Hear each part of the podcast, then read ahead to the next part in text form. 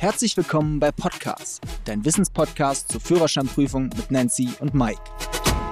Liebe Freunde, schön, dass ihr wieder dabei seid. Ich bin eigentlich kein Freund, über sogenannte ungelegte Eier zu sprechen, aber heute wollen wir mal zusammen mit Nancy eine Ausnahme machen, denn es geht um die geplante, noch nicht umgesetzte, aber geplante vierte EU-Führerschein-Richtlinie. Wir wollen heute in dieser Folge darüber reden, welche weitreichenden Änderungen für Fahrerlaubnisinhaber in Deutschland, aber auch in der EU letztendlich stattfinden sollen und würde sagen, wir legen mal los. Ja, lieber Mike, der Entwurf hat ja fast 80 Seiten. Was sind denn so die wesentlichen Änderungen, die unsere Zuhörer interessieren können? Ja, stimmt. Alles ist sicherlich da nicht so von Interesse, aber ich mache mal so ein paar Beispiele. Ne? Wenn ein Fahrzeugführer das 70. Lebensjahr erreicht hat, dann ist geplant, dass alle Fahrerlaubnisinhaber in der EU aller fünf Jahre eine ärztliche Untersuchung durchlaufen müssen, um sozusagen ihre Fahrerlaubnis zu verlängern. Der Test dazu, also was gemacht werden muss, welche ärztliche Untersuchung äh, durchgeführt werden muss, dieser Test ist noch nicht festgelegt.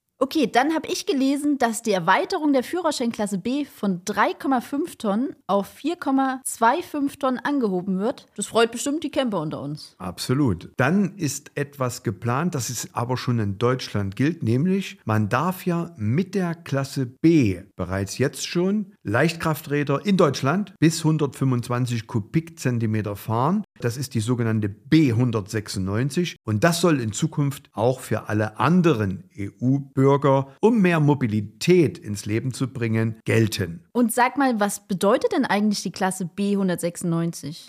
dass man sozusagen, wenn man den Pkw-Führerschein mindestens fünf Jahre hat und das Mindestalter von 25 Jahren erreicht hat, braucht man sozusagen nur, um mehr Mobilität zu bekommen und die 125 Kubik Leichtkrafträder zu fahren, braucht man nur eine Fahrerschulung in der Fahrerschule mit mindestens vier theoretischen und fünf praktischen Unterrichtseinheiten zu je 90 Minuten. Also du machst sozusagen ohne Theorie und ohne Praxisprüfung erweiterst du deinen Führerschein Pkw, um eben letztendlich Leichtkrafträder bis 125 Kubikzentimeter fahren zu dürfen. Und das gilt in Zukunft dann eben halt in der ganzen EU.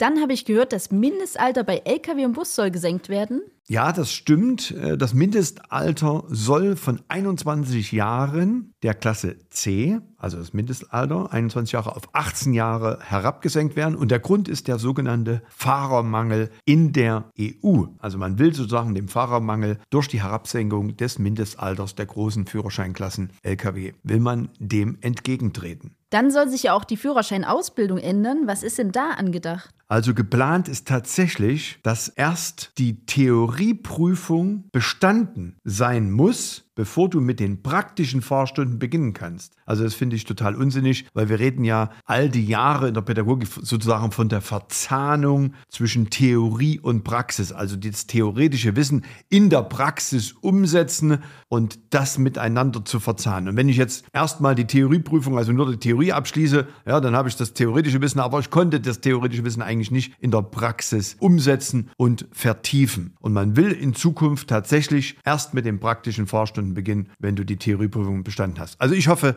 dass sich das nicht durchsetzt. Und dann würde ich noch ergänzen, dass auch geplant ist, dass zum Beispiel Fahrprüfungen auch auf Simulatoren abgenommen werden können, zumindest mal in Teilen. Also auch das ist geplant. Bisher ist es ja so, wenn du als Fahranfänger deine Prüfung bestanden hast, dann hast du deinen Führerschein eigentlich ein Leben lang. Ändert sich da in Zukunft was? Also die Verkehrssicherheitsfachleute haben tatsächlich einen sogenannten Refresher-Kurs, also einen sogenannten Auffrischungskurs für Fahranfänger empfohlen, um die Unfallzahlen in der EU zu senken. Das heißt also, jemand, der die Fahrprüfung bestanden hat, muss verpflichtend nach einem Jahr einen sogenannten Refresher-Kurs nochmal besuchen. Dann habe ich gelesen, dass der digitale Führerschein kommen soll. Ist da was dran?